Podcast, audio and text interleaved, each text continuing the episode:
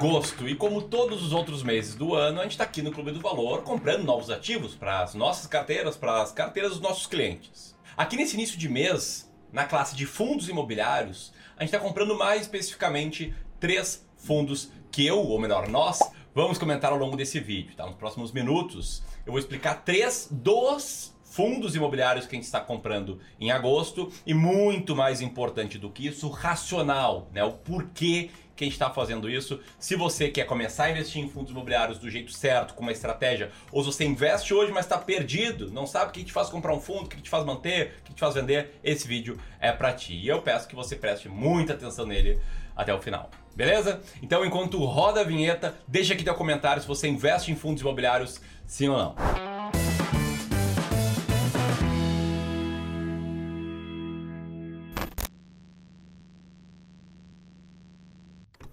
Antes de mais nada, antes da gente começar o vídeo aqui, eu preciso te lembrar, como sempre, que isso aqui não é uma recomendação. O que a gente está fazendo aqui é o seguinte: o Clube do Valor é uma gestora de recursos, então a gente está sendo transparente nas nossas decisões de investimento para os nossos clientes de gestão.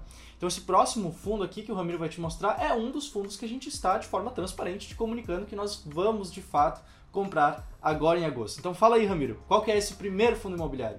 Hoje é o primeiro fundo imobiliário aqui é o Mori Real Estate, código Mori 11. É um fundo de fundos, ou seja, por trás da carteira desse fundo existem outros vários fundos imobiliários que está com dividend yield que chamou a nossa atenção, uma mediana de 0,77% ao mês e um preço por valor patrimonial que também chamou nossa atenção, que está em 0,91. Ou seja, você compra esse fundo com ele valendo 91% do valor patrimonial dele, que é composto por quê? Por cotas de, outro fundo, de outros fundos.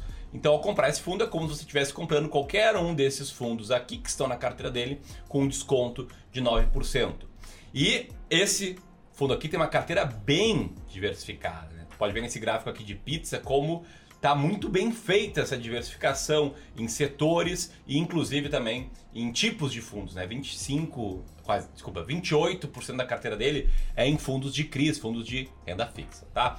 E se você gostou dessa informação até aqui, senta o dedo no like porque a gente está só começando, a gente está só começando e eu quero passar a bola para o José para que ele traga luz ao motivo porque o Clube do Valor está comprando esse fundo imobiliário. Eu só vou dar um spoiler, tá? Isso tem tudo a ver com um termo chamado S-Rank.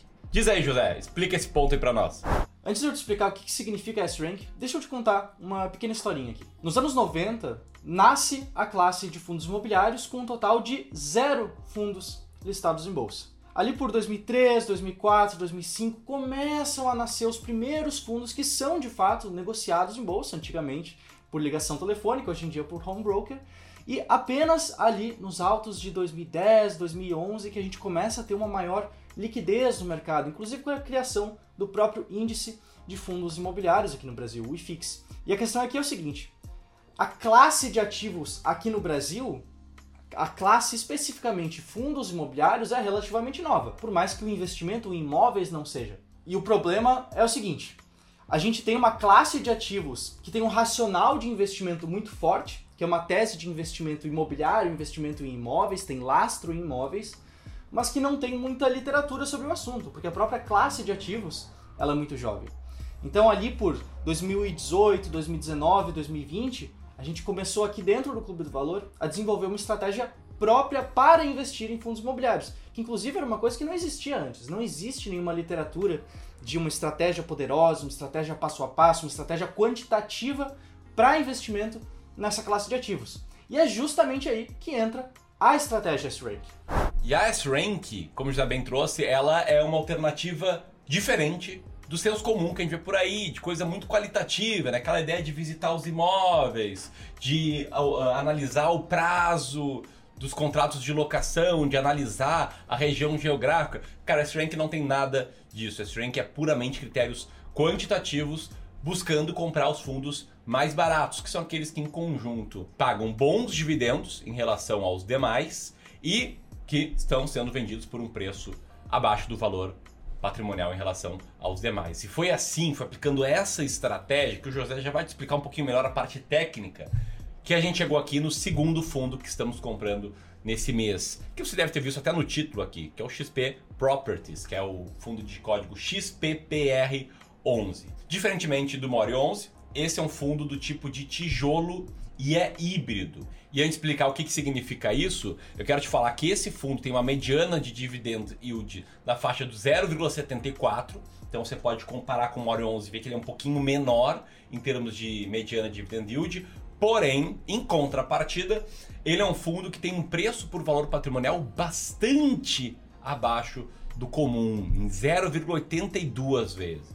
Esse fundo aqui, por ser híbrido, ele investe em cinco imóveis, tá? e tem um em construção, que são dos ramos de escritórios corporativos, educação e hospitais. E aí a gente vai deixar aqui na tela uma informação um pouco mais visual sobre esses imóveis, enquanto te digo que todos eles estão localizados no estado de São Paulo. Então, se a gente fosse ver uma análise qualitativa, a gente poderia pensar: nossa, mas esse é um fundo com poucos ativos, é um fundo concentrado, isso é muito arriscado. Aliás, Samiro, eu até vi que esse fundo tem certa vacância.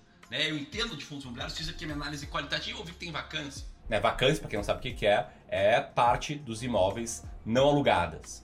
Tá? E quem pensa isso, deixa eu te falar o seguinte: é justamente esse tipo de coisa que faz um fundo ficar barato, e é justamente esse tipo de coisa que abre espaço para que algum evento positivo corrija a cotação e até aumente os dividendos pagos por esse fundo. Aqui no caso da vacância especificamente falando, olha só, a Amazon está se preparando para mudar para o Largo da Batata no imóvel desse fundo imobiliário, que para ficar claro é esse sexto imóvel do fundo, é o que está em construção.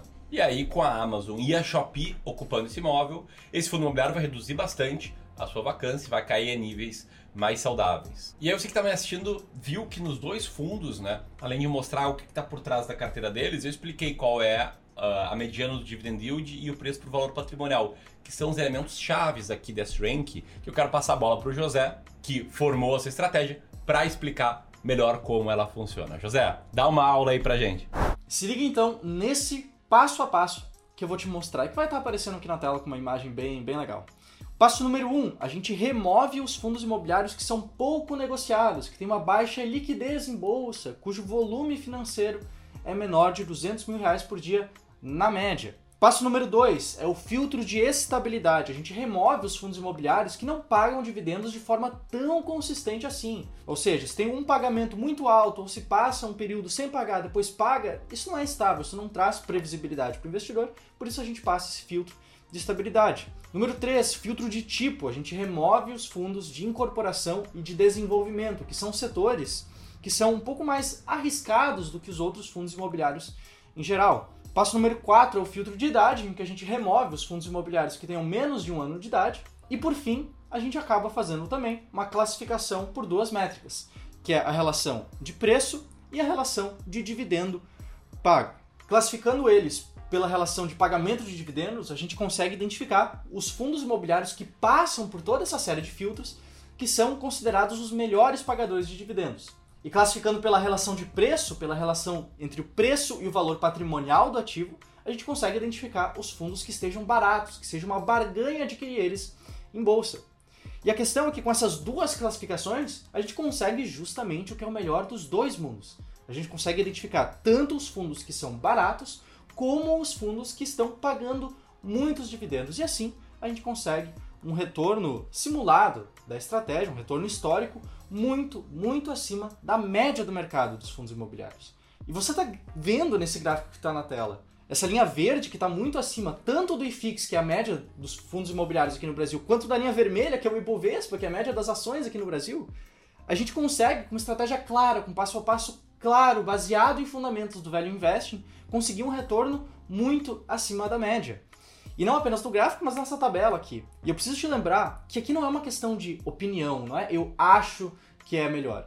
É número, é dado, é teste, é um teste histórico que a gente fez e deu esse resultado que está aparecendo ali. E nessa tabela que está aparecendo ali, você pode ver também que o risco da carteira ali, o desvio padrão, entre parênteses risco, é muito similar à própria média do mercado aqui, média do mercado de fundos imobiliários. Por quê? Porque a gente, além de pregar um passo a passo claro na hora de investir, a gente também prega pela diversificação. Aqui nesse vídeo a gente vai te mostrar três, a gente já te mostrou dois, vai mostrar mais um ainda. E a questão é que não é para você investir em dois, em três, em cinco fundos imobiliários. Uma estratégia de investimento em valor, como a nossa, por exemplo, ela prega por um investimento diversificado em 15 diferentes fundos imobiliários, que hoje, inclusive, é plenamente possível para qualquer investidor, porque nem existe, por exemplo, o mercado fracionário. Com R$ 1.500 você já consegue diversificar, já consegue investir de forma diversificada em uma carteira de fundos imobiliários. E aqui, pessoal, deixa eu interromper o José para falar o seguinte, tá? Uma coisa que acho que a modéstia dele vai, vai impedir que ele fale. Se quiser ter mais aulas, assim, mais conteúdos, assim, segue lá no Instagram. Tá? A gente vai colocar o link aqui em cima, vai colocar o link aqui na descrição. Acabando esse vídeo, vai lá e acompanha o trabalho do José no Instagram. A gente está começando agora um trabalho bem legal de conteúdos diários sobre fundos imobiliários por lá, tá? É sempre importante lembrar aqui duas coisas, tá? A primeira é que isso aqui a gente tá vendo no vídeo de fato não é uma recomendação, a gente contando o que, que a gente faz e o José explicando por que a gente faz. E a segunda é para quem pensou algo como, porra, Miro, mas uh, os fundos que aparecem nessa estratégia não são os mais bacanas, né? Não tem ali o HGRE11, HGLG11, que são fundos de qualidade. E de fato, não tem esses fundos bacanas, esses fundos de alta qualidade, porque esses fundos têm essa qualidade, têm essa baixa vacância, têm essa boa gestão, tudo isso embutido no preço. Eles são mais caros por causa disso. E aí, quando um fundo é muito caro, a nossa percepção é a seguinte: tem espaço para as coisas piorarem. Se a vacância é muito baixa, é mais fácil dela aumentar do que diminuir. Se a vacância é zero, é impossível ela diminuir. Agora, se a vacância do fundo é 20, 25, 30%, só o fato dela diminuir de 20 para 15, de 20 para 10, já é um evento que pode estragar valor nesses fundos e até esse evento acontecer você está lá recebendo mais dividendos. Então, estratégia de investimento de valor é sobre isso e foi isso que nos fez comprar em agosto, aqui nesses primeiros dias de agosto, estar comprando esse terceiro fundo imobiliário que tem uma mediana de dividend yield de 0,76, ou seja, maior aqui desse vídeo, tem um PVPA de 0,86 e que investe em prédios uh, ao longo dos estados de, do Paraná, Rio de Janeiro e São Paulo, além do Distrito Federal, de classes A, AA e AAA, que é o fundo REC Renda Imobiliária, de código RECT11. Beleza? Espero ter conseguido aí te passar boas informações sobre fundos imobiliários, te ajudado a tomar decisões melhores. Se sim, então segue lá o José no Instagram, te inscreve aqui no canal do Clube do Valor, clica no sininho e aqui ó, tem mais um, um vídeo sobre fundos imobiliários para ti. grande abraço e até mais. Tchau, tchau.